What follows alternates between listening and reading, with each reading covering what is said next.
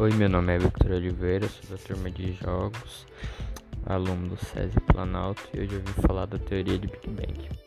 O Big Bang não foi de fato uma explosão, mas sim uma grande expansão com um ínfimo ponto de espaço, chamado de singularidade, com descendência de temperatura infinitamente alta.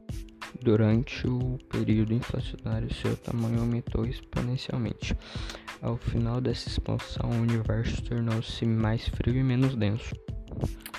Dos seus primeiros 300 a 400 anos de idade, o universo era tão denso que a luz não conseguia propagar-se. Tudo era como uma nuvem densa que absorvia toda a luz. Na fase conhecida como recombinação, a luz passou a propagar-se com mais facilidade pelo espaço e o universo tornou-se cada vez mais transparente.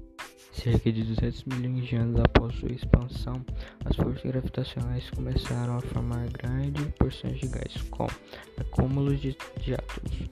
Sob, sob altas temperaturas, a pressão iniciou-se propuseram fusão, dando origem às, primeiras estrelas. Ainda tem muito para se descobrir sobre a origem do universo, e os átomos continuam em busca de respostas para cada coisa no universo.